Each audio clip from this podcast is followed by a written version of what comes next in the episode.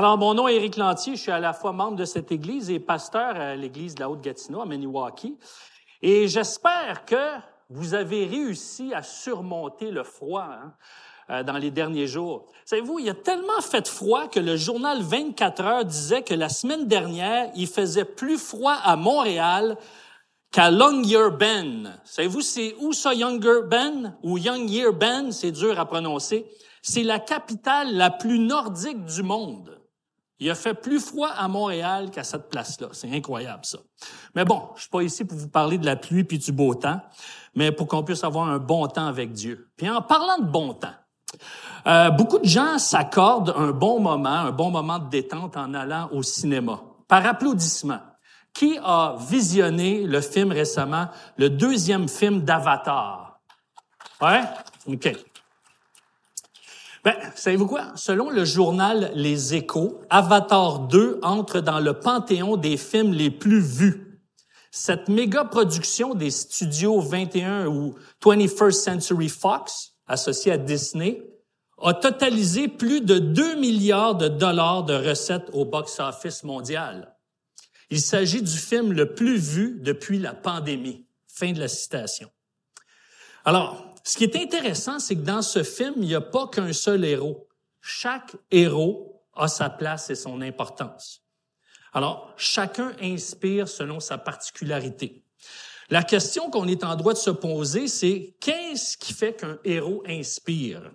C'est parce qu'il répond à sa mission de soit changer les choses, sauver les gens en détresse, ramener la paix, la quiétude, la sécurité ou le bonheur. Et ce qu'il qualifie de héros, c'est son courage face aux défis qui sont devant lui, face à l'adversité qu'il doit affronter. Et c'est pour ça qu'il en reçoit toute l'admiration parce que il n'agit pas de façon héroïque ou de manière héroïque pour sa propre gloire, mais pour le bien d'un groupe, d'un peuple ou d'une communauté. Et dans le film Avatar 2, qui a pour titre La Voix de l'eau, on retrouve Loak, un des héros, qui en fait n'est pas un héros typique, c'est parce qu'il n'est pas héroïque sur tous les plans. Et c'est bon parce que les héros qui euh, n'ont presque pas de faiblesse lancent un mauvais signal à nos jeunes.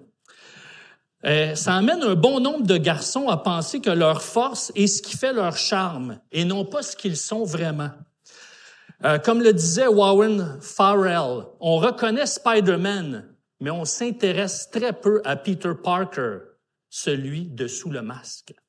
Or, un homme mûr, c'est davantage faire, part des, faire la part des choses. Hein. Il comprend que sa contribution est essentielle pour le bien de sa famille, de son milieu, de sa communauté, mais il est conscient que ce n'est pas ce qu'il définit entièrement. Par contre, beaucoup d'êtres humains veulent être un héros pour quelqu'un. Heureusement, Naomi Anderson met les pendules à l'heure. Elle va dire ceci. Nous voulons tous impressionner les, les gens, leur dire pour, pourquoi ils devraient nous apprécier. Mais ce qui fait qu'ils nous aiment, justement, c'est que nous sommes généreux et que nous les écoutons. En résumé, dans la réalité de tous les jours, un héros, c'est quelqu'un qui, en bout de ligne, contribue au bien de sa famille, de son milieu, de son groupe ou de sa communauté. Pour comprendre notre réel besoin d'un héros, de celui qui va changer non seulement notre environnement, mais l'environnement que notre âme a besoin, on va voir ensemble pourquoi Dieu a envoyé des, héros pour sauver son peuple. Ça va nous aider à comprendre le sens du héros ultime qui nous a été donné, l'impact que Jésus a sur notre vie et le rayonnement qui peut en découler. Alors, c'est pourquoi je vous invite à, tourner dans Colossiens 1.16 avec moi. Mais avant de lire ce verset, avant de lire, euh, avant de lire Colossiens 1.16, Prenons un moment de recueillement. Ça va nous permettre de remettre nos cœurs au Seigneur pour recevoir de lui ce qu'il veut nous donner. Prions, s'il vous plaît. Seigneur, on vient devant toi parce qu'on reconnaît que quand tu parles à nos cœurs, ça nous fait du bien, ça nous encourage, ça nous relève. Et on te demande de nous parler et de nous amener à mettre en pratique ce que tu nous montres, Seigneur. Nous donner la force, l'énergie le désir d'être éclairé par ta parole et de vivre de ta parole. Merci de parler à nos cœurs aujourd'hui. On te le demande dans le nom de Jésus. Amen. Amen. Dieu sait qu'on a besoin d'être inspiré par un exemple, un modèle plus grand, plus fort, qui contribue à ce qu'on retrouve la sérénité au sein d'une communauté de paix. Dieu a donné du courage à, son peuple en élevant des hommes et des femmes de Dieu qu'il qualifie lui-même de héros. On retrouve dans la Bible un épisode où Dieu s'est manifesté au travers son messager et ce messager va dire à Gédéon dans Juge 6.12, Éternel, l'Éternel est avec toi, vaillant héros.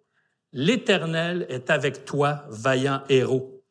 On voit également le prophète Joël supplier Dieu d'envoyer des héros à la rescousse de son peuple. C'est ce qu'on peut lire dans Joël 4.11. Là, Éternel, fais descendre tes héros. Le Saint-Esprit nous révèle dans Juge 11.1 que Jephthé était un vaillant héros. Ces héros sont une image de celui qui était appelé à faire la paix entre Dieu et son peuple. Une illustration vivante de celui qui allait réconcilier les hommes avec Dieu pour qu'ils puissent avoir non seulement la paix de Dieu, mais aussi, pardon, non seulement la paix avec Dieu, mais aussi la paix de Dieu qui garde nos cœurs et nos pensées en Jésus-Christ. Tous les héros de l'ancienne alliance cités dans la Bible ont réellement vécu. Ils ont été des images, des avant-goûts de l'ultime héros de l'histoire de l'humanité. Comme le disait euh, le pasteur Normand la semaine dernière, un héros, c'est celui qui se charge de notre perdition. En d'autres mots, il transforme les ravages du passé pour que le présent soit garant d'un meilleur avenir. Un héros fait vibrer ce qui nous interpelle au fond de nous, que ce soit cette quête de paradis, cette paix intérieure qui nous interpelle, ce sentiment de contribuer à quelque chose de plus grand, à être à la bonne place ou accomplir ses rêves. Ce qui nous vibre, ce qui vibre en nous de la sorte, ce sont des échos qui font partie de cette quête intérieure. En fait, ils nous pointent vers cet état que nous cherchons tous. C'est pour ça qu'il y a en nous ce soupir, ce désir de figer des moments qui nous font savourer des avant-goûts du ciel.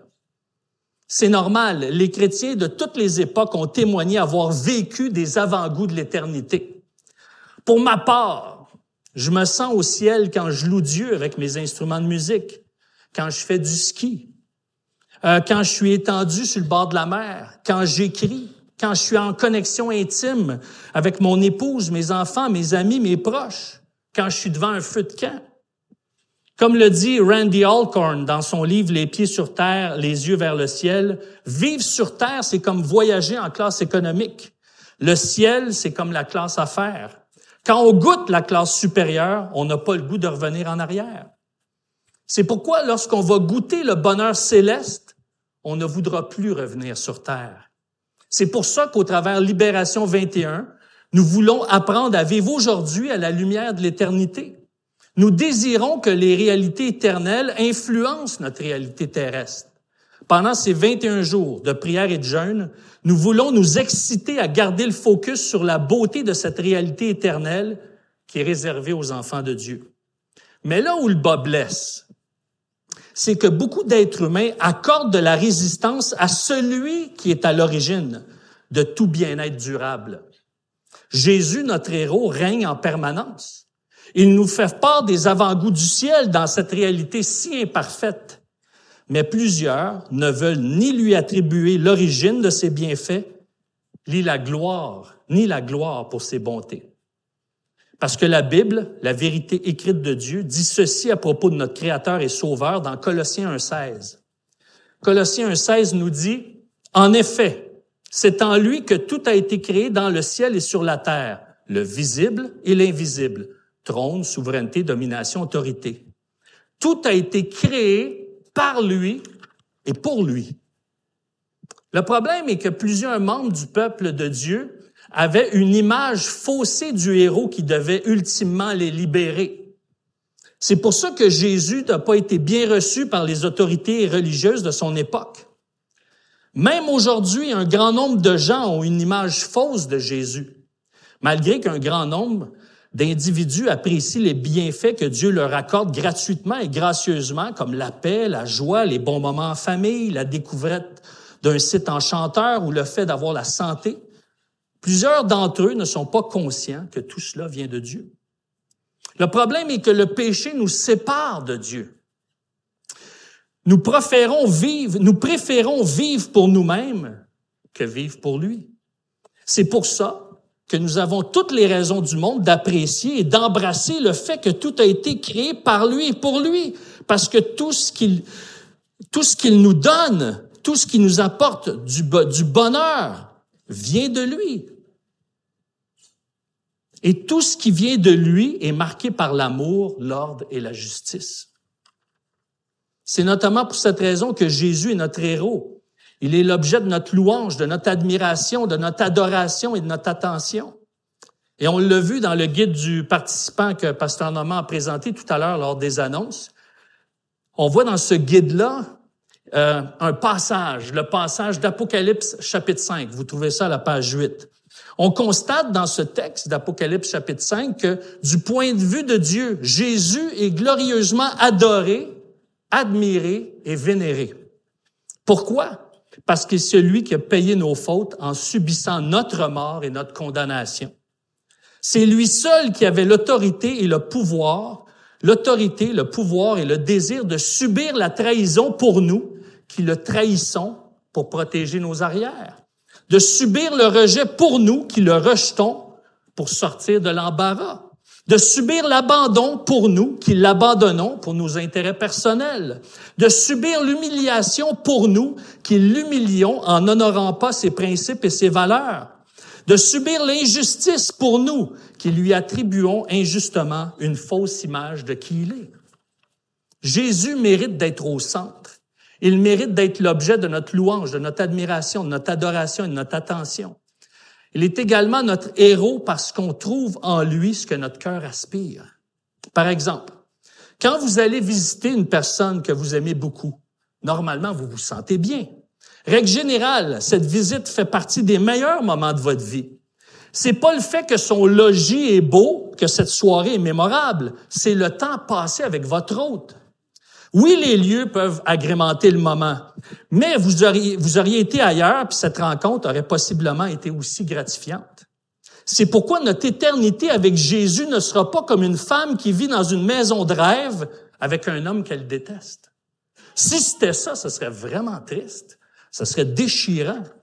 Mais au contraire, non seulement nous serons bien dans un environnement où la mort ne sera plus et où il n'y aura plus ni deuil, ni cri, ni douleur, ce sera un lieu où notre tristesse sera changée en joie parce que Jésus y sera. Nous vivrons avec lui dans un lieu où le bonheur sera si grand que les malheurs et les douleurs du passé n'affecteront plus notre présent. C'est ce qu'Ésaïe a prophétisé dans Ésaïe 65, 17. En effet, je crée un nouveau ciel et une nouvelle terre. On ne se souviendra plus des premiers événements, ils ne viendront plus à l'esprit. En d'autres mots, à cause de lui, nos douleurs du passé ne viendront pas éclipser la joie, la paix et le bien-être que nous allons expérimenter dans sa présence éternelle. Malheureusement, notre difficulté à aimer Dieu et à lui faire confiance provient du fait que le péché nous envoie une image distorsionnée de Dieu. Alors, plus je vais connaître Dieu dans son humanité, plus je serai libéré de cette distorsion et des fausses impressions que j'ai de Dieu. Dans son humanité, on découvre qu'il comprend notre réalité terrestre parce qu'il a vécu ce que nous avons vécu, ce que nous vivons. La fatigue, l'angoisse, tentation, défi, trahison, rejet, abandon, humiliation, justice. Mais en toute chose, il a fait preuve de courage, de tempérance, d'humilité, de douceur et de compassion. Il s'est identifié à nous en toutes choses sans s'opposer à la volonté de son Père. Qu'on le veuille ou non, Jésus, l'homme Dieu, répond à ce que l'être humain recherche. Par exemple, il répond à notre besoin d'être écouté parce qu'il nous dit de prier sans cesse. C'est exactement pour ça qu'un psalmiste s'est réjoui dans le psaume 116, 1 et 2 en chantant, j'aime l'Éternel car il entend ma voix, mes supplications. Oui, il a penché son oreille vers moi et je ferai appel à lui toute ma vie. Un autre psalmiste s'est écrié dans le psaume 18.2, Je t'aime, ô Éternel, ma force. C'est ce qu'il est et c'est ce qu'il suscite en nous. C'est pourquoi nous l'adorons, nous le louons et nous l'admirons. La bonne nouvelle, c'est que notre relation avec celui qui a subi la peine que nous méritions produit en nous un désir de le connaître, de l'écouter, de passer du temps avec lui, de lui parler, de le louer, de l'adorer. Un jour, nous le verrons face à face parce qu'il nous a ressuscités avec lui pour former un royaume. Nous allons vivre une relation visible, tangible et corporelle avec lui. Ce qui est merveilleux, c'est qu'en sa présence, nous allons garder notre identité, nos forces, nos talents. C'est ce qu'on peut comprendre en lisant ce texte qui se retrouve dans l'Apocalypse au chapitre 14 et au verset 13. Apocalypse 14, 13 nous dit ceci. Puis j'entendis du ciel une voix qui disait, Écris, heureux les morts qui meurent dans le Seigneur, et ce, dès maintenant. Oui, dit l'Esprit, ils se reposent de leurs travaux, mais leurs œuvres les. Ce qu'on a vécu et expérimenté avec lui va nous suivre. Ça nous donne le goût de poursuivre cette réalité en étant physiquement avec lui. C'est comme quand je vais au Saguenay.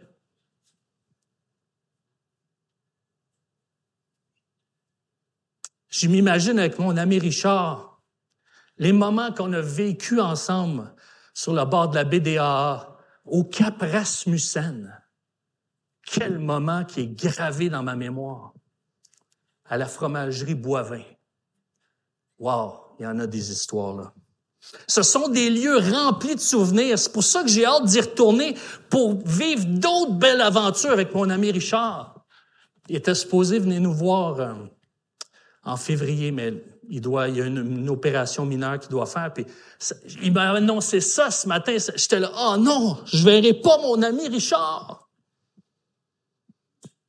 Mais c'est la même chose dans l'éternité. On a hâte de voir face à face celui avec qui on a passé au travers cette vie. Celui qui nous accompagne, celui qu'on suit, celui qu'on loue, celui qu'on a chanté tout à l'heure. C'est la même chose. Autant que j'ai hâte de revoir mon ami Richard, il me manque. Un jour, on va voir face à face celui qui nous a soutenus au travers chacune de nos épreuves.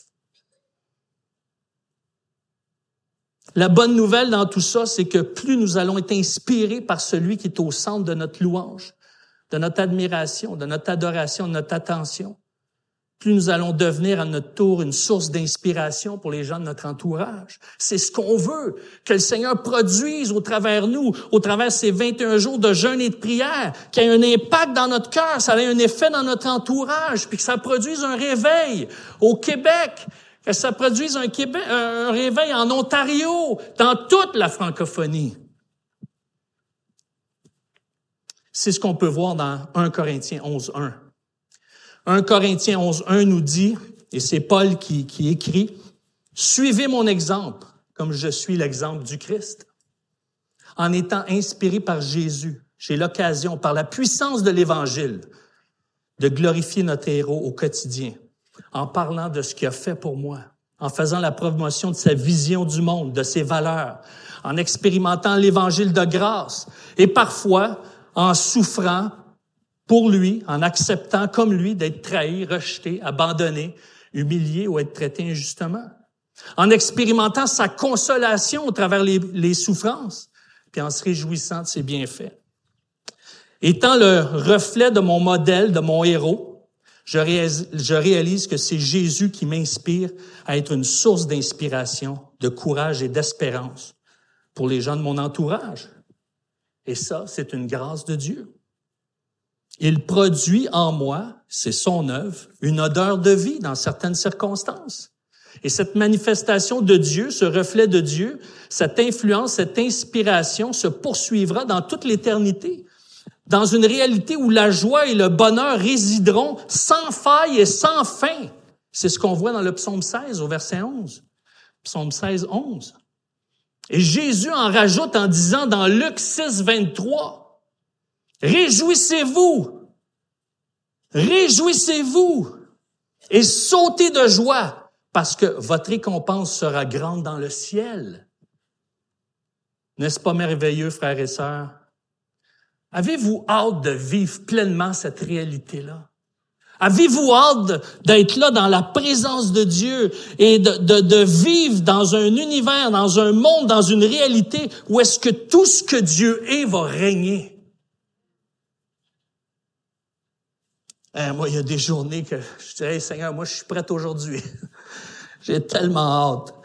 La bonne nouvelle, c'est que les avant-goûts de l'éternité qu'on peut vivre, qu'on peut vivre en prière, en lisant sa parole, dans nos groupes, dans les moments où est-ce qu'on partage nos valeurs, nos convictions, nos croyances, lorsqu'on proclame l'Évangile, lorsqu'on le loue ou lorsqu'on contemple sa création ou ses miracles. Ce genre de moment deviendra une réalité quotidienne dans l'éternité pour tous les enfants légitimes de Dieu. C'est merveilleux. Et à ce stade-ci, j'inviterai les musiciens à s'avancer. En terminant, Jésus est notre héros parce que nous expérimentons ce que la Bible enseigne. Il agit pour le bien de ses bien-aimés, de sa communauté.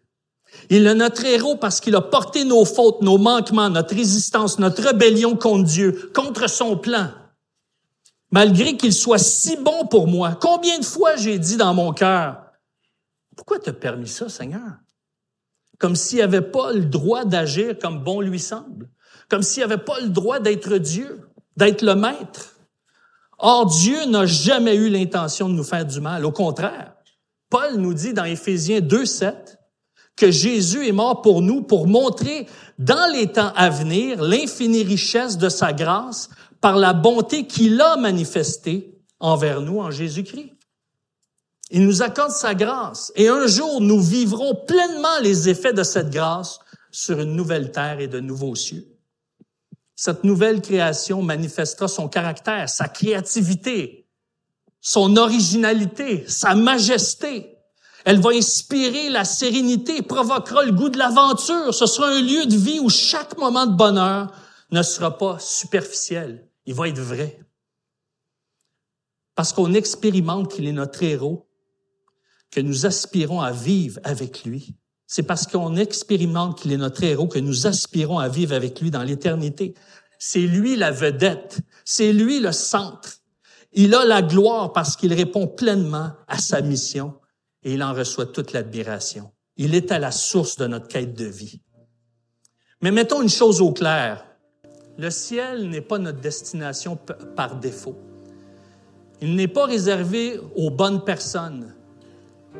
Il est destiné à ceux qui sont sauvés ou qui ont été sauvés par Jésus-Christ. Mais la bonne nouvelle, c'est que Jésus veut te donner gratuitement, sans frais, accès à cette éternité. Jésus, l'auteur de ce salut éternel, cherche à sauver, à relever, à réconcilier, à rétablir, à restaurer, à guérir et à amener tous ceux et celles qu'il a rachetés à vivre dans la paix et dans l'harmonie avec lui. C'est pour cette raison qu'on est appelé à célébrer et aujourd'hui, on va célébrer ensemble notre glorieux héros éternel en exprimant notre reconnaissance pour ce qu'il a fait pour nous à la croix au travers de ce qu'on appelle la Sainte Seine. Avant qu'on entame cette célébration commémorative, j'aimerais prier et j'aimerais que vous puissiez vous joindre avec nous dans la prière. Merci Seigneur parce que tu dis que cette vie que tu nous as fait gratuite, c'est un don gratuit. Tu nous l'offres et tu nous l'accordes en Jésus-Christ. Alors merci Seigneur pour cette mort à la croix, ce sang que tu as versé. Merci que tu aies ressuscité des, morts pour former une famille. Et tu nous as appelés, tu nous as appelés à être sauvés. Tu es venu nous chercher, Seigneur, et on veut exprimer notre reconnaissance au travers cette euh, célébration commémorative, cette sainte scène. Merci de parler à nos cœurs dans le nom de Jésus.